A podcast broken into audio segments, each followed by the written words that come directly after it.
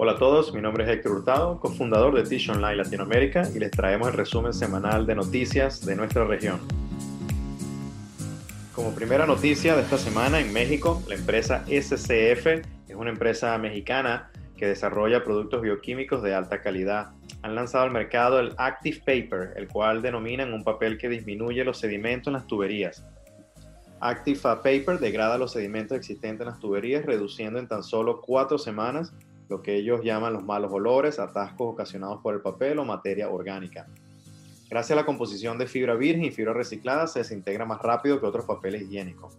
En los próximos cinco años, la empresa SCF quiere convertirse en la empresa líder como proveedor integral de productos amigables con el medio ambiente en México. Pasando a Colombia, la empresa Softis logra cero emisiones de residuos la papelera de origen chileno se convirtió el pasado jueves en la primera papelera en conseguir cero emisiones de residuos en el país de Colombia. Además, la empresa consiguió reducir un 40% el uso de agua en los procesos industriales, en lo que fabrican desde servilletas a pañales y productos de higiene íntimo. Siguiendo en Colombia, la multinacional sueca Essity, luego de ampliar su participación accionaria dentro del grupo Familia, aceleró su proceso de digitalización para cubrir las necesidades de sus clientes.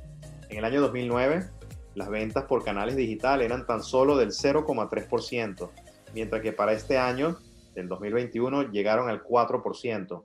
La empresa menciona que aun cuando puede parecer poco, pero no lo es, ellos mencionan que es necesario afinar piezas en el interior de la empresa para que la meta 2030 sea por canales digitales hasta de un 10%, menciona Grupo Familia o SCP.